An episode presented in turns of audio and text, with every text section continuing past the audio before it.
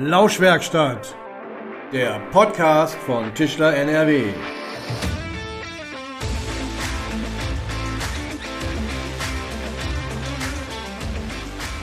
Da sind wir wieder in der Lauschwerkstatt. Ich bin Julian Grundhöfer und ich heiße euch herzlich willkommen. Schön, dass ihr wieder dabei seid. Unser heutiger Gast ist nicht nur reiner Versicherungsexperte, ähm, sondern er kennt sich auch insbesondere im Tischlerhandwerk aus.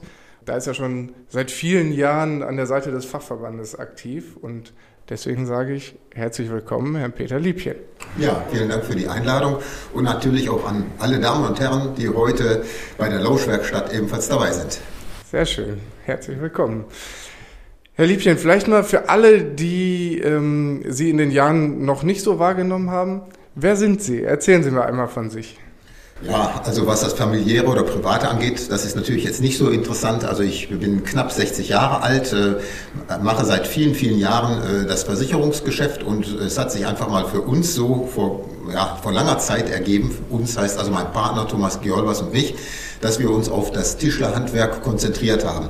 Tischlerhandwerk ist ein sehr breit aufgestelltes äh, Geschäft oder ein sehr breit aufgestellter Geschäftsbereich und von da aus gesehen haben wir uns da immer sehr wohl gefühlt und wir fühlen uns da auch heute noch sehr wohl. Äh, insgesamt ist es so, dass wir sehr viele Tischlereien betreuen. Das ist eine dreistellige Betriebsanzahl und von da aus gesehen ähm, ist das halt schon bei uns der Schwerpunkt. Wie nennt man Ihr Berufsbild genau? Sind Sie Versicherungsexperte, Versicherungsmakler? Wie, wie bezeichnen Sie sich selbst? ja, also ähm, Begriff, die Begriffsbezeichnung ähm, Versicherungsmakler ist jetzt nicht geschützt. Jeder könnte das machen. Das könnten Sie, Herr Grundhöfer, genauso machen wie jeder andere auch. Es ist halt nur so, dass äh, in speziell meinem Fall es so ist, dass ich den, äh, das Berufsbild Versicherungskaufmann äh, gelernt habe. Ähm, das ist schon viele Jahre her. Aber es ist halt, man ist halt Versicherungskaufmann in erster Linie. Und das ist ein ganz normaler Ausbildungsberuf. Und wie ist dann die Nähe zum Handwerk und ins, insbesondere zum Tischlerhandwerk? Wie ist das entstanden? Also für mich hat sich das damals aus einem ganz einfachen Grund herausgegeben, ergeben. Ich habe mich damals selbstständig gemacht und überlegt, in welchen Bereichen gibt es eigentlich noch nicht den Spezialisten. Äh, wenn Sie das so am Markt überschauen, dann gibt es Spezialisten für Bäckereien, für Speditionen, für Hausverwaltungen. Und erstaunlicherweise war es damals so, dass ich im Bereich des ähm, Tischlerhandwerkes gesehen oder festgestellt habe, dass es da noch keinen Spezialisten gegeben hat. Also habe ich mich in diesem Bereich dann anschließend ja, festgesetzt, kann man sagen. Ja, ja. Ähm, und dann die Nähe zum Fachverband ist dann wahrscheinlich einfach Berufsbild äh, oder auf Berufswegen dann einfach gekommen, wenn man sich so viel damit beschäftigt? Ja, das, das kann man so sagen. Also ich habe damals ganz aktiv von meiner Seite aus äh, den Fachverband angesprochen. Also ich, ich war jung und äh, hatte gute Ideen und äh, damals habe ich deswegen den Fachverband angesprochen und der Fachverband, äh, der, der damalige Fachverband hatte sich dann wohl auch im ersten Augenblick gedacht, na ja, da gibt es so viele, die von sich behaupten, sie wären die, die Besten, die Größten und hätten die besten Versicherungspolitiken abschließen. Und Herr Roxlau hat äh, damals einfach den ähm, Fall so mit mir gestaltet, dass er, sich, dass er mich dann erstmal mit äh, den Kollegenbetrieben zusammengebracht hat, äh, die eine größere Nähe zum Fachverband aufgewiesen haben. Ich habe mich natürlich darüber gefreut, aber den Hintergrund habe ich erst viele Jahre im persönlichen Gespräch mit Herrn Roxlau erfahren. Das hing einfach damit zusammen, dass man sich gesagt hat, so, wenn wir den Herrn Liebchen erstmal mit ähm, Kompetenzträgern innerhalb des Fachverbandes zusammenbringen, dann können die seine Qualität erstmal überprüfen und schauen, ob das überhaupt passt. Und wenn das nicht passt, dann haben wir immer noch die Möglichkeit, dass wir den Herrn Liebchen oder wer immer das ist, äh, dann zurückziehen zu können. Und äh, wir haben also immer die Möglichkeit des Handelns. Ja. Also das war der Grund. Das muss so gewesen sein. Genau. Sehr schön. Ähm, kommen wir mal direkt zum Fachlichen. Ähm, ein Thema, was wir auch gerade auf verschiedenen Medien bespielen, Sie haben ja auch gerade ein Webinar noch abgehalten zu dem Thema, ähm, ist das Thema Feuerversicherung. Und äh, im letzten Dreivierteljahr, ich bin jetzt sechs Jahre beim Verband, da ist mir das vorher nie so aufgefallen, aber jetzt im letzten Dreivierteljahr sind ja buchstäblich fünf Betriebe abgebrannt, die mir jetzt persönlich bekannt waren, dass es dort passiert ist. Wie kann sowas passieren? Wie entsteht sowas? Also aus meiner Sicht heraus ist es jetzt tatsächlich reiner Zufall. Ähm, wenn ich jetzt mal aus unserem Kundenkreis sehe, dass wir so zwischen 150 und 200 Betrieben betreuen und wir haben jahrelang dann keinen einzigen Schadenfall gehabt, dann ist es einfach statistisch gesehen mal fällig gewesen, dass mal ein Betrieb oder auch mehrere Betriebe tatsächlich mal brennen würden. Das hat auch aus meiner Sicht heraus jetzt nichts mit Corona zu tun oder mit wirtschaftlicher Lage. Ganz im Gegenteil. Also bei den Betrieben, äh, zu denen ich Kontakt habe, äh, weiß ich, dass das äh, Geschäftliche wirklich sehr, sehr gut immer gelaufen ist und dass der Schadenfall, der sowieso immer zu Unzeit kommt, äh, diesmal ganz besonders zu Unzeit gekommen ist. Wir haben das ja auch so, dass im Tischlerhandwerk momentan Vorlaufzeiten von mehreren Monaten vorhanden sind, teilweise bis zu einem halben Jahr. Also niemand wünscht sich den Schadensfall und das, was da passiert sind, ist, das waren ja auch wirklich Schäden im klassischen Sinne, die mit, ähm, sagen wir mal, mit einem Verschulden auch gar nichts zu tun gehabt haben. Da schlägt der Blitz ein, in einem anderen Fall hat es wirklich völlig andere Ursachen außerhalb der Elektrik gehabt. Das passiert dann halt, ja. Unglücklicherweise jetzt diesmal so häufig, ja. Tut mir hm. auch sehr, sehr leid für die Betriebe. Das glaube ich. Ähm, kann man gegen sowas vorbeugen? Weil wenn Sie jetzt gerade sagen, ich sag mal, Blitzeinschlag, was will man da groß gegen machen? Ne? Ja. Am Ende des Tages ist das eine Naturgewalt. Ähm, Akkus, keine Ahnung, E-Checks, was, was kann man da machen, damit, es, damit man da irgendwie in die Vorbeugung gehen ja. kann?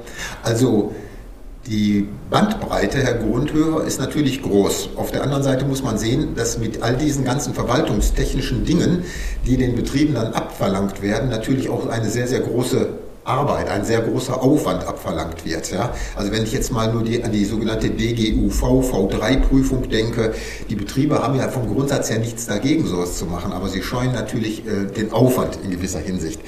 Auf der anderen Seite öffnet das äh, den Versicherungsgesellschaften im Schadensfall natürlich Tür und Tor, einmal nicht in die Regulierung eintreten zu müssen, wenn sie das tatsächlich nicht müssen. Und da sind wir eigentlich auch bei einem Punkt, der mir persönlich sehr, sehr wichtig ist und dass wir das heute mal besprechen sollten.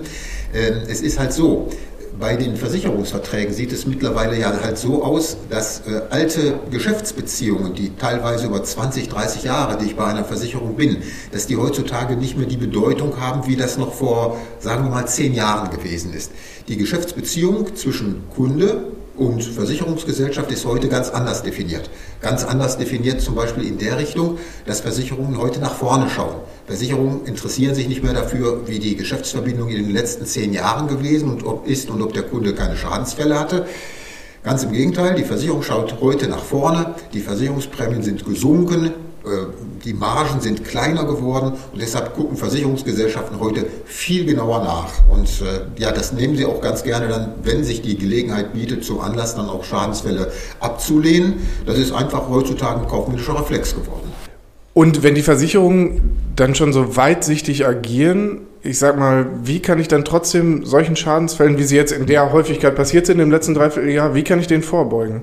Ja, also Vorbeugen kann man eigentlich dadurch, indem man die gesetzlichen Vorschriften einhält. Mhm. Aber es sind ja nicht nur gesetzliche Vorschriften. Ich habe gesetzliche Vorschriften einzuhalten, ich habe behördliche Vorschriften einzuhalten, ich habe vertragliche Vorschriften einzuhalten. Also es ist wirklich ein, ein enormer Wust. In vielen Fällen wissen deswegen die Kollegenbetriebe natürlich gar nicht, dass sie bestimmte Vorschriften überhaupt einhalten müssen, weil sie sie nicht kennen.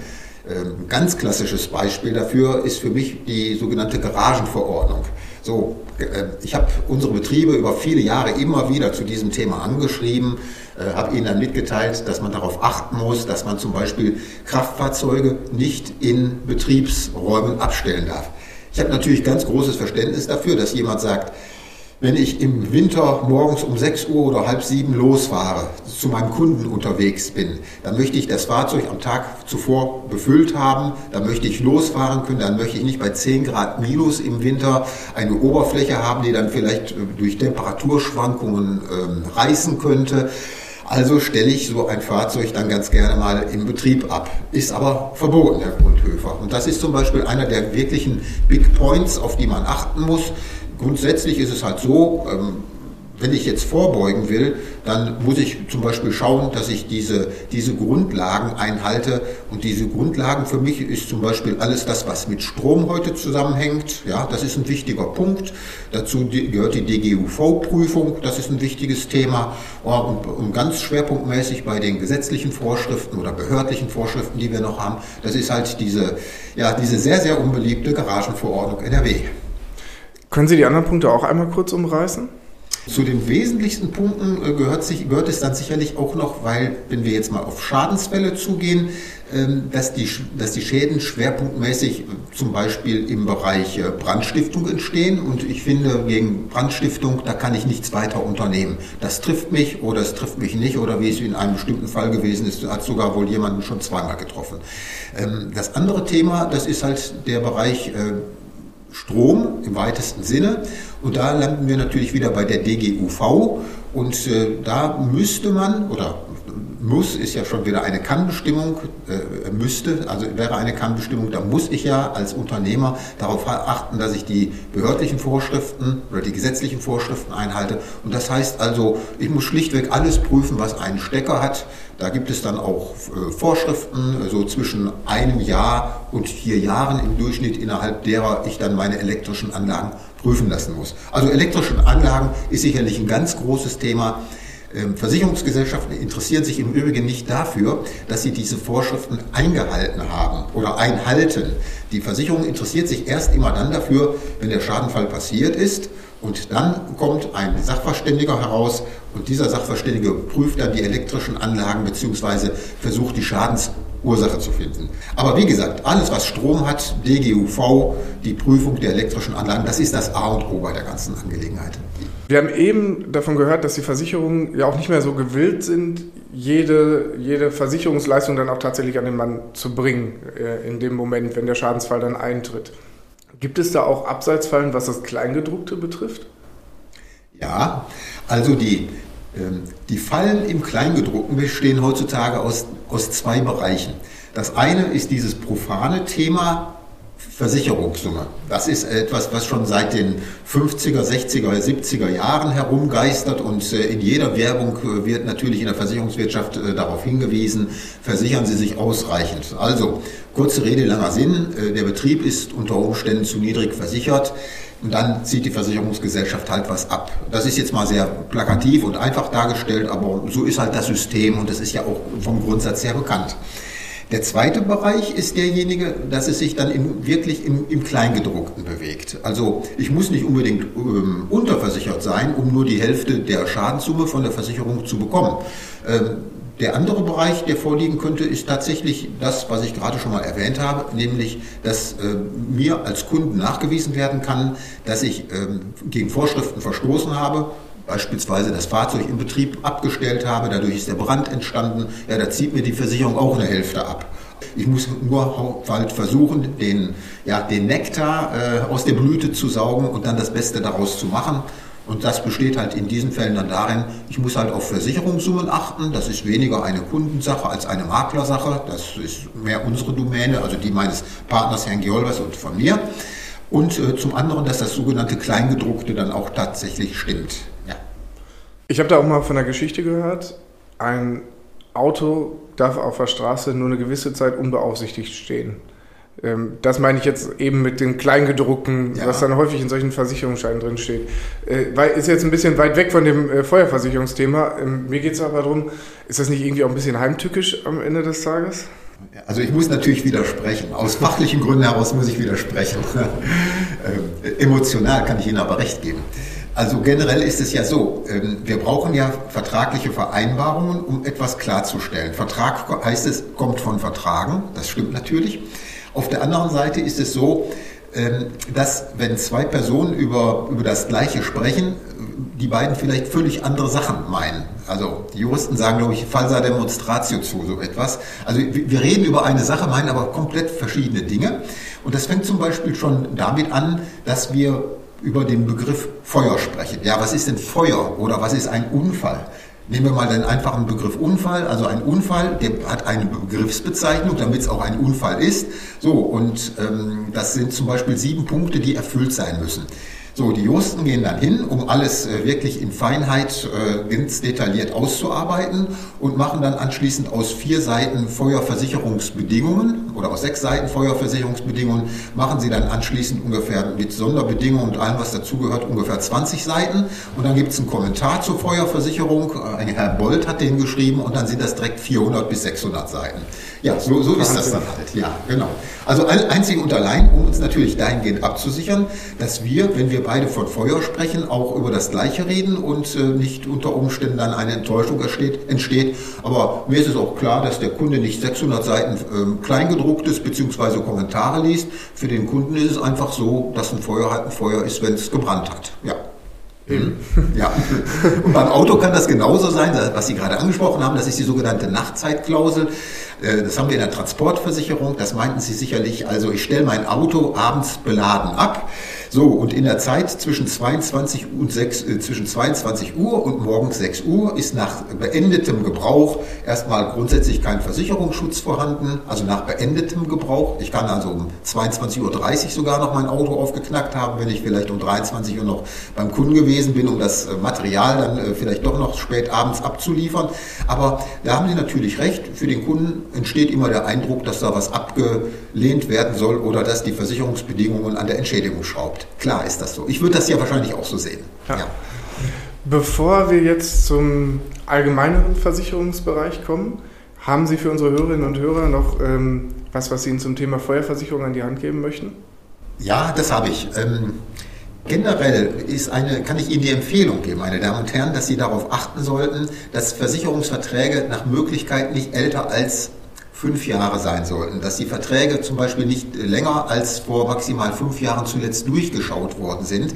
Denn es hat sich tatsächlich in diesen, in diesen Jahren vieles verändert und äh, wenn Verträge 15, 20 Jahre alt sind, ja, dann haben die, dann erfüllen diese Verträge in vielen Fällen überhaupt nicht mehr den Zweck. Sei das die Versicherungssumme, sei das die, ähm, das sogenannte Kleingedruckte in den Versicherungsbedingungen. Das ist also unheimlich wichtig und da muss einfach drüber geguckt werden. Es gibt äh, schlichtweg nicht nur Enttäuschungen, äh, sondern äh, das ist eine richtig dramatische Angelegenheit, die an die Existenz dann herangeht, wenn man auf einmal merkt, man hat einen Schaden von 6, 7, 800.000 Euro und kriegt von der Versicherungsgesellschaft 250.000. Da ist man nicht mehr enttäuscht, da ist man platt weiter. Vielen Dank schon mal für den Bereich. Sehr ähm, gerne. Allgemein das Thema Versicherung für einen Tischlerbetrieb. Mhm. Wie schätzen Sie das ein? Welche Versicherung muss ein Betrieb unbedingt haben? Also so eine Frage oder solche Fragen sind mir auch schon oft gestellt worden und ich habe das dann meistens mit einem Schmunzeln beantwortet. Also die wichtigste Versicherung ist immer genau diejenige, die man gerade nicht hat, in der der Schadensfall passiert ist. Es kommt dann natürlich die Argumentation auf, ja, wenn ich das gewusst hätte, dann hätte ich den Vertrag ja gar nicht gebraucht oder dann hätte ich das abgeschlossen. Ja, das ist so. Ähm, generell muss man sich aber, finde ich, darüber Gedanken machen, ähm, will ich jetzt nur die existenziell wichtigsten Sachen versichern? Und wenn wir uns darauf verständigen könnten, dass die wichtigsten Versicherungspolicen diejenigen sind, äh, äh, ja, die mich Kopf und Kragen kosten können, wenn ich sie nicht habe, dann sind das aus meiner Sicht heraus äh, ja, drei bis vier Versicherungspolicen, die mir da sofort einfallen. Also die eine Versicherungspolice ist natürlich die Betriebsversicherung für die, für die Firma, also die Feuerversicherung, Einrichtung, Waren, Vorräte, Maschinen, also alles, alles, was in der Firma steht und liegt. Das zweite ist das Betriebsgebäudefeuerversicherung. Das dritte ist die Versicherung gegen Betriebsunterbrechungsschäden. Heißt also, wenn ich abgebrannt bin mit meinem Betrieb, dann habe ich ja nicht nur Maschinen, die ich neu haben möchte, sondern dann sind mir Kunden abgewandert. Ich habe ja, fehlende Umsätze, ich habe Verluste in der Firma, entgehende Gewinne, fortlaufende Kosten. Meine Mitarbeiter möchten, möchten weiter bezahlt werden und dazu bin ich auch gesetzlich verpflichtet. Also brauche ich eine Betriebsunterbrechungsversicherung und die vierte Versicherungspolice ist dann die betriebliche Haftpflicht. Die betriebliche Haftpflicht wiederum hat ja die Aufgabe, einfach Fremdschäden zu bezahlen und wenn mir jetzt äh, als äh, Unternehmer äh, mit Schadenfall in der Richtung passiert, dass der Geselle jetzt versehentlich einen Rohbau anzündet oder ähnliches oder daran mitgewirkt hat versehentlich, dann habe ich natürlich auch einen Riesenschaden. Also kurz und knapp gesagt, ganz wichtig sind die Punkte, bei denen es wirklich um die Existenz geht.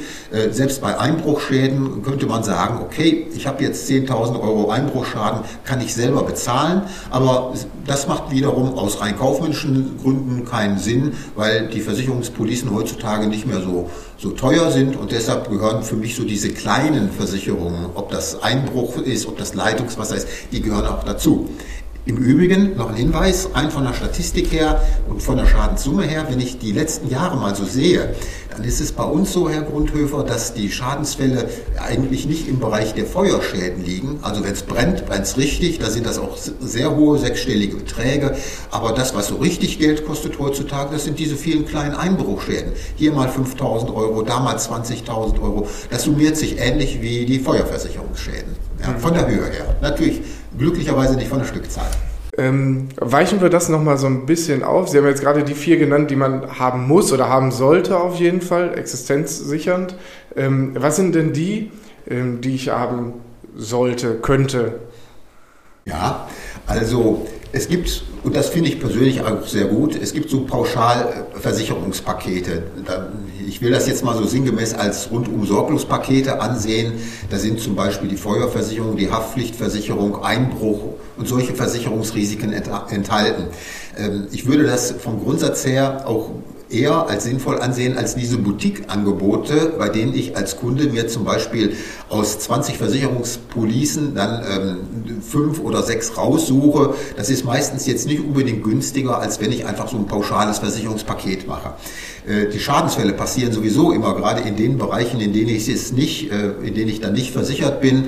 Und äh, dann habe ich halt die von mir gerade so wohlwollend genannte Feuerversicherung genannt und hinterher habe ich einen Maschinenschaden, zum Beispiel Maschinenkurzschlüsse oder ähnliches, mechanische Schäden an Maschinen. Ja, dann habe ich da 20.000 Euro Schaden und äh, dann habe ich unter Umständen nur ein paar Euro Prämie gespart. Also von da aus gesehen, äh, weil ich die Police nicht gemacht habe, von da aus gesehen würde ich schon empfehlen, dass man einfach so ein, so, so ein Versicherungspaket nach Möglichkeit machen sollte. Ja. Mhm. Ähm, für mich als Betriebswirt, mir läuft immer wieder die Ausfallversicherung ähm, über, ja. den Weg. Das ist ja sicherlich, oder mir kommt es häufig so vor, eine der teuersten Versicherungen, die man abschließen kann mhm. und äh, die man dann wahrscheinlich eher weniger braucht. Zumindest ist das immer der Punkt, den mir die Betriebe nennen, wenn ich mit ihnen darüber spreche. Können Sie das einmal für die ähm, Betriebe einordnen, das Thema Ausfallversicherung? Ja, sehr, sehr gerne, selbstverständlich. Also, die Sache ist die, die Ausfallversicherung hat ja oder Feuerbetriebsunterbrechungsversicherung, so heißt sie bei, den, äh, bei, bei meinen Kollegen und bei mir in der Branche. Die Betriebsunterbrechungsversicherung hat ja die Aufgabe, fortlaufende Kosten und entgehende Gewinne zu bezahlen und äh, sie ist auch nicht teuer. Es ist einfach so, wenn ich einen Brandschaden habe am Betrieb, nehmen wir mal an, ich habe einen Schadensfall am Gebäude, dann habe ich auch automatisch einen Schadenfall am Inventar. So, wenn ich einen Schadenfall am Inventar habe, habe ich auch automatisch den Schaden an der Betriebs, äh, an der Betriebs, bei der Betriebsunterbrechungsversicherung.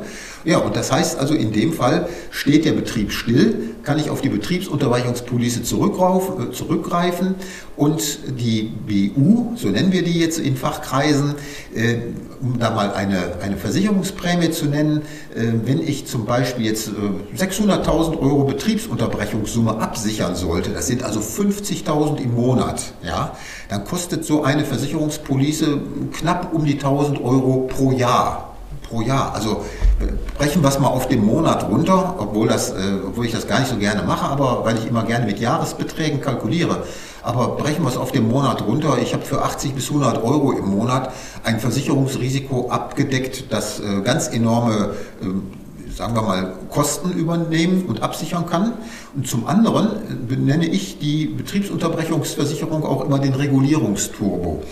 Wenn also die Feuerversicherung fürs Gebäude oder fürs Inventar nicht zahlen will oder macht sich Gedanken darüber, ob man wirklich bezahlen muss, dann kann das natürlich die Regulierung deutlich ähm, in die Länge ziehen. Wenn ich als Versicherer aber weiß, dass im Hintergrund die Betriebsunterbrechungsversicherung läuft und die kostet mich 50.000 Euro im Monat, ja, dann beeile ich mich vielleicht doch schon mal, um äh, dem Kunden entgegenzukommen und in der Schadensregulierung äh, vielleicht im Einzelfall einfach mal ein bisschen entgegenkommender zu sein. Also deswegen gehört die Betriebsunterbrechungsversicherung für mich zur Feuerversicherung des Betriebes einfach dazu. Und als Tipp für Sie, meine Damen und Herren, auch noch der Hinweis, versichern Sie also das Gebäude und die das Inventar bei einem Versicherer. In der Schadensregulierung haben wir dann schlichtweg einfach mit einem Versicherer weniger zu tun und mit einem Gutachter weniger zu tun und wir haben alles bei einer Versicherungsgesellschaft. Ich habe das nämlich in vielen in den letzten Jahren immer wieder erlebt, dass man versucht hat, dann aus Kostengründen heraus die Gebäudeversicherung bei A und die Inventarsversicherung bei B abzuschließen, aber das macht letzten Endes in der Schadensregulierung keinen Sinn. Das müssen Sie einfach in eine Hand geben. Sehr schön, vielen Dank. Ähm, wir kommen auch schon fast zum Ende, aber eins möchte ich gerne noch wissen. Ähm, nennen Sie mir mal den emotionalsten Fall, den Sie so in den letzten Jahrzehnten betreut haben. Also die, das ist ein Fall, der jetzt gar nicht so lange her ist und äh, der mich persönlich also auch sehr belastet hat. Mich persönlich sehr belastet hat. Es war so, da hat es bei einem Kollegenbetrieb gebrannt und äh, die Schadenursache, und es hat richtig gebrannt, und die Schadenursache stand nicht fest. So.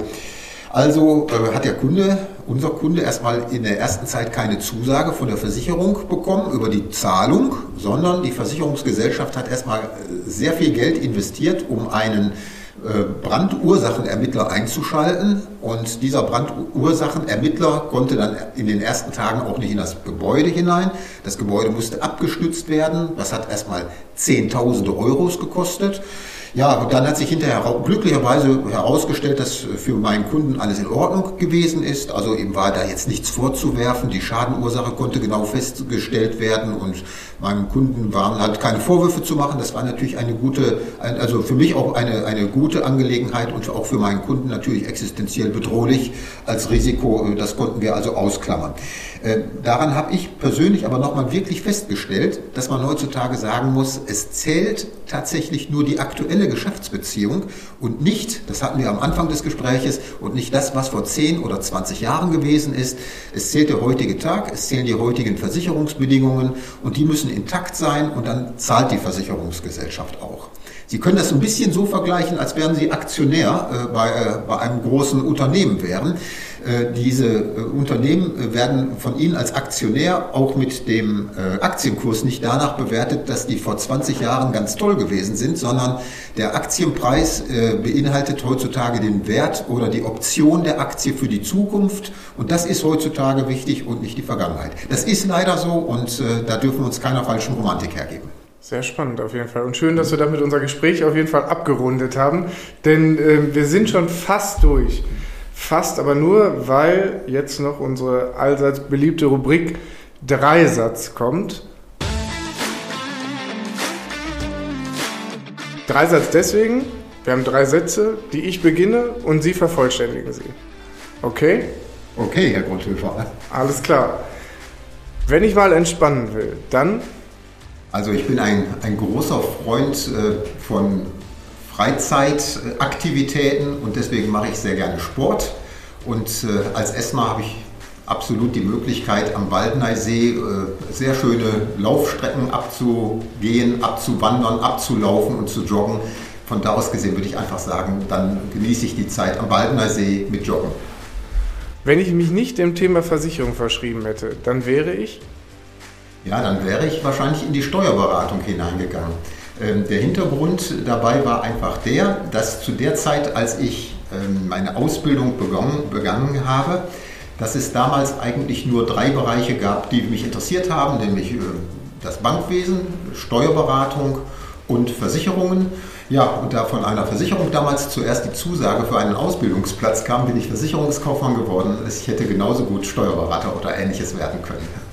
Risiko bedeutet für mich, also erst einmal etwas Unangenehmes. Auf der anderen Seite, da ich ja ein Kontrollfreak bin, äh, bin ich natürlich daran interessiert, Risiko einzugrenzen und dafür eine Lösung zu schaffen, dass das Risiko dann in diesem Fall nicht so groß ist.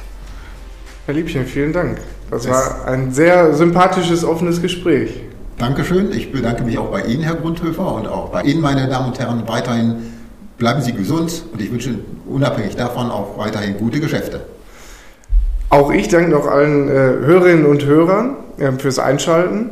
Für Ideen, Kritiken, Anregungen könnt ihr uns weiterhin Mail schreiben an lauschwerkstatt.tischler.nrw und unbedingt auch daran denken, uns zu abonnieren, denn dann seid ihr wieder mit dabei, wenn wir unseren nächsten Gast in der Lauschwerkstatt begrüßen.